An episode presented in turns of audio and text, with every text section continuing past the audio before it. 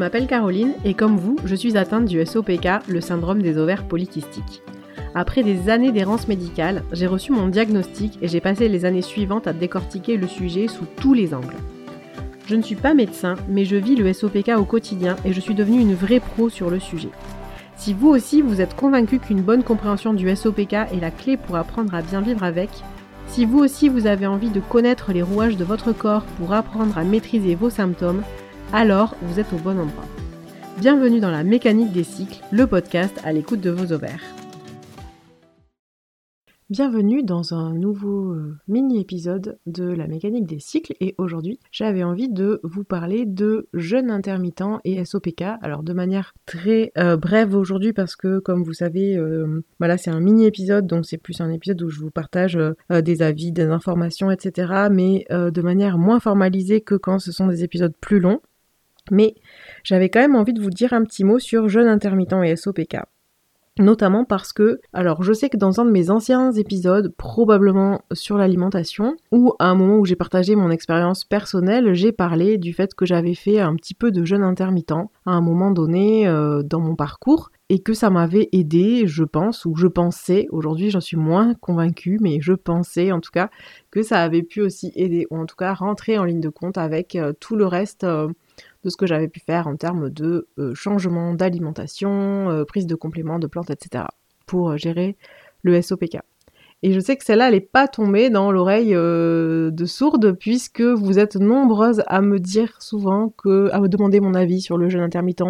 Alors je pense parce que c'est quelque chose aussi dont on parle quand même pas mal, mais je sais que c'est aussi parce que j'ai dit qu'à un moment je l'avais fait.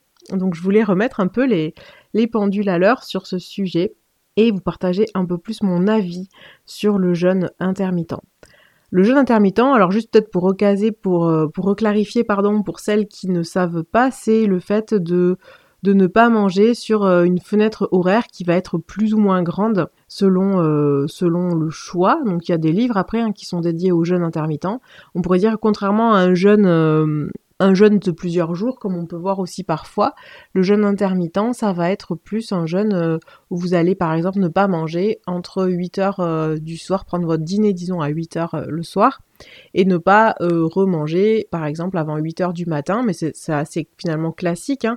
c'est ce qu'on fait tous un peu sans s'en rendre compte, c'est d'observer par exemple une plage de 12 heures de jeûne intermittent, donc 12 heures pendant lesquelles on ne mange pas. Ça peut s'envisager sur des périodes plus longues, dans les, notamment les méthodes de jeûne intermittent, où on va vous dire par exemple d'observer des jeûnes de plutôt de 16 heures, voire euh, encore un petit peu plus, ce qui peut conduire finalement à prendre euh, un ou deux repas par jour, souvent un repas par jour, et puis après on peut s'aider en... Bon alors déjà il faut bien boire, prendre des boissons type des bouillons, des choses comme ça aussi qui peuvent venir aider. Le jeûne intermittent, c'est intéressant, peut-être dans certains cas. Moi aujourd'hui, je suis beaucoup plus mesurée vis-à-vis de ça parce que le jeûne intermittent, c'est aussi de l'hypocalorie qui ne dit pas son nom, très clairement. Hein. Même si dans les, dans les guidelines de, de méthode de jeûne intermittent, on vous dit bien que pendant les plages horaires où vous mangez, vous devez manger euh, suffisamment. Il y a quand même de fait, hein, mécaniquement, une hypocalorie qui s'installe parce que on va moins manger. Enfin, on peut essayer, on peut prendre une collation, hein, on peut faire trois repas sur une fenêtre de, de, 12, de 10 heures. Quand on passe en dessous d'une fenêtre de 10-12 heures pour manger, ça devient quand même compliqué parce qu'on n'a pas un estomac non plus euh, méga extensible.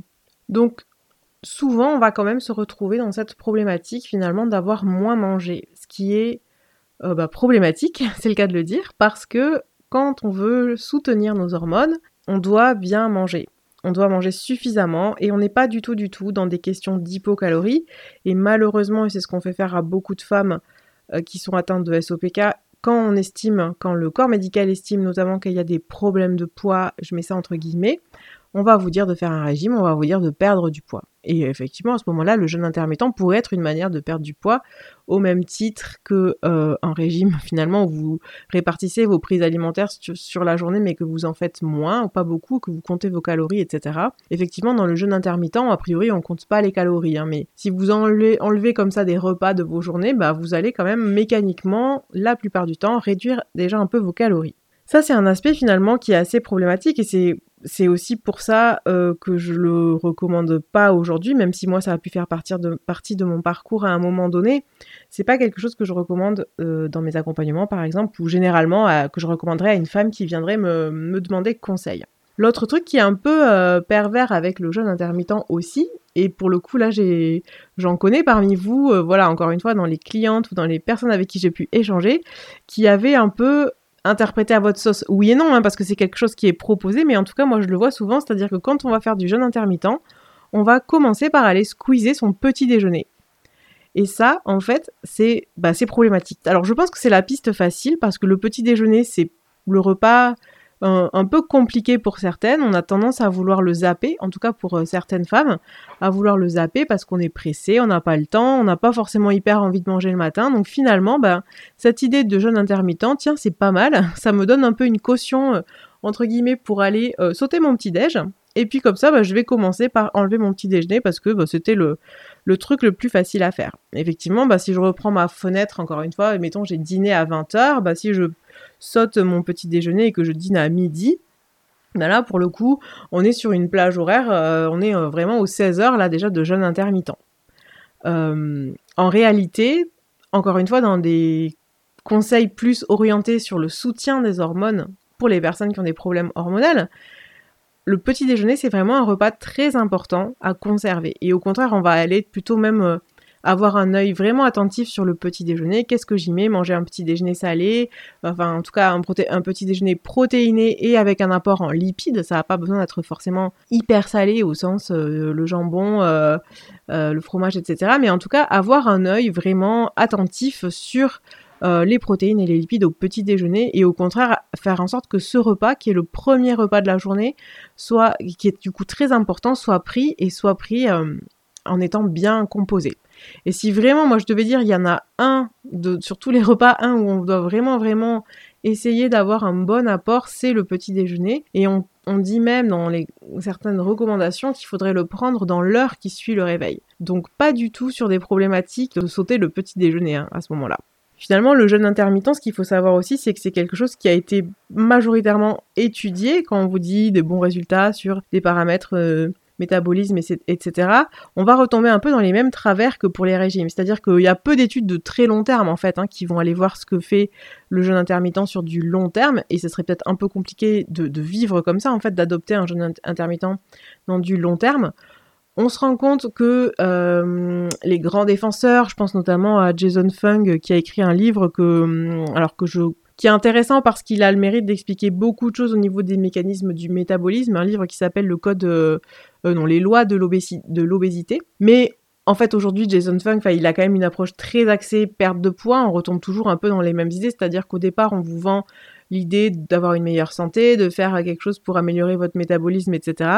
Et puis bah aujourd'hui, euh, lui et d'autres hein, on vend des livres axés perte de poids, ont des programmes axés perte de poids, et finalement on, on sent que cet objectif de santé, et je rappelle que le poids n'est pas corrélé à la santé, enfin en tout cas le, poids ne définit pas du moins la santé euh, d'une personne. On ne peut pas dire d'une personne en, juste en la regardant physiquement euh, quel est son, son niveau de bonne santé.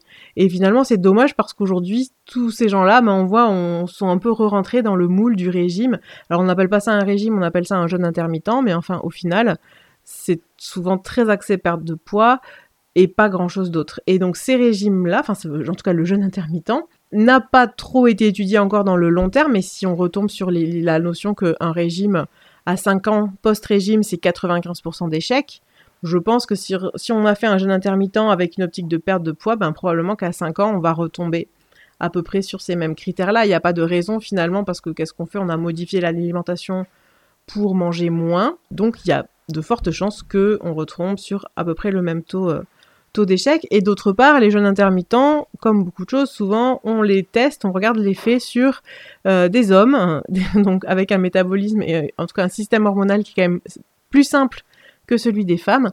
Donc effectivement, peut-être que pour les hommes, euh, ça marche, ça marche, ça marche mieux, c'est bien, mais pas forcément adapté encore une fois à une femme qui a besoin de soutenir son système hormonal, de, euh, de bien manger, de manger suffisamment, voilà, de manger les protéines et de manger finalement à heure peut-être plus régulière. Après, ce qu'on peut pas, pas jeter non plus 100% de, de, du bébé avec l'eau du bain, c'est un peu bizarre dit comme ça, mais c'est que effectivement, cette fameuse fenêtre de 12 heures de jeûne, c'est-à-dire essayer de ne manger pas trop tard le soir et de déjeuner, alors au réveil, euh, et encore une fois, en admettant que vous vous réveillez à 8 heures, bah, il faudrait manger vers 20 heures ou un petit peu avant le soir, c'est intéressant. Et là, on colle beaucoup plus tout simplement au rythme euh, un peu de, de nos ancêtres qui finalement euh, observaient plus euh, de manière un peu naturelle cette fenêtre de jeûne et n'avaient pas de tendance soit au snacking de 22 heures, voire plus tard, etc. Et encore une fois, on pourrait aussi questionner ça parce que finalement, euh, il y a des cultures, je pense notamment à la culture euh, espagnole, où on mange plus tard, ça c'est vrai, hein, on mange assez tard le soir, et finalement on remange aussi le matin. Mais bon, dans les préconisations qu'on pourrait garder, on pourrait se dire que la fenêtre de 12 heures c'est pas mal, ça permet au corps de se reposer. C'est vrai que ça je l'ai pas dit, mais le jeûne intermittent c'est intéressant dans les problématiques, ça peut être intéressant dans les problématiques de résistance à l'insuline, justement bah, parce que Finalement, chaque prise alimentaire, c'est potentiellement aussi un pic de glycémie, donc un dérèglement de l'insuline. Et c'est ça qui va faire aussi que ça met un peu le système au repos. Donc, moi, j'encourage, par contre, c'est vrai, à pas manger trop tard le soir et à reprendre le petit déjeuner, par contre, le matin. Et ne pas se servir de l'excuse du jeûne intermittent pour squeezer le petit déjeuner, à la limite, pour celles qui vont vraiment vouloir le faire quand même. Et peut-être parce que vous avez quand même un objectif de perte de poids.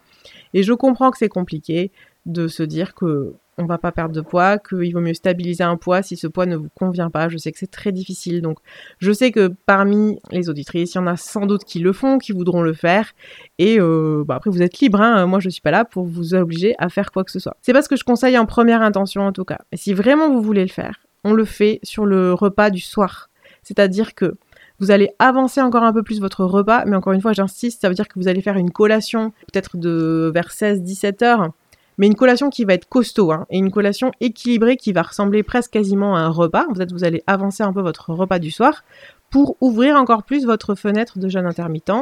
Ça, à la limite, c'est possible. Et à ce moment-là, effectivement, euh, on peut se dire qu'ouvrir un peu la fenêtre, ça peut être bénéfique parfois.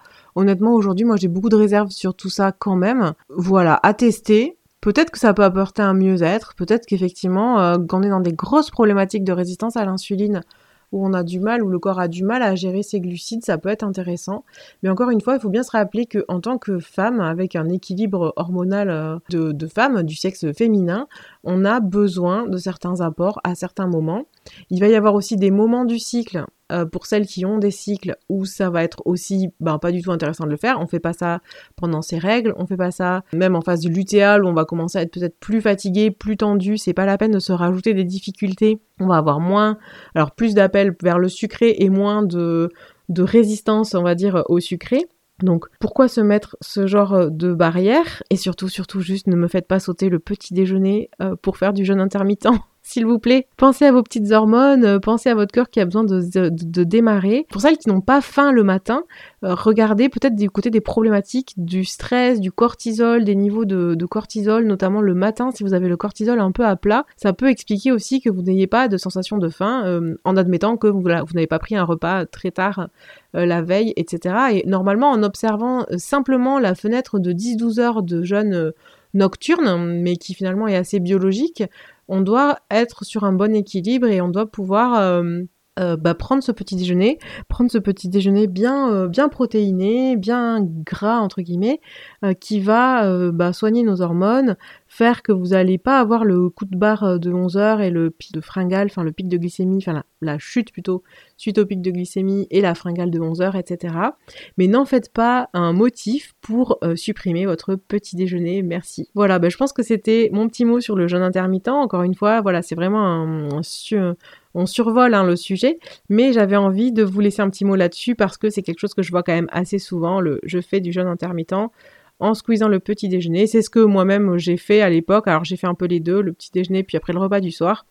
Je pense que quand même aujourd'hui avec un niveau de connaissance euh, différent, euh, plus important sur tous ces sujets-là, je recommanderais vraiment pas de squeezer votre petit déjeuner. Et sur ce, bah, je vous dis à la semaine prochaine et prenez soin de vous.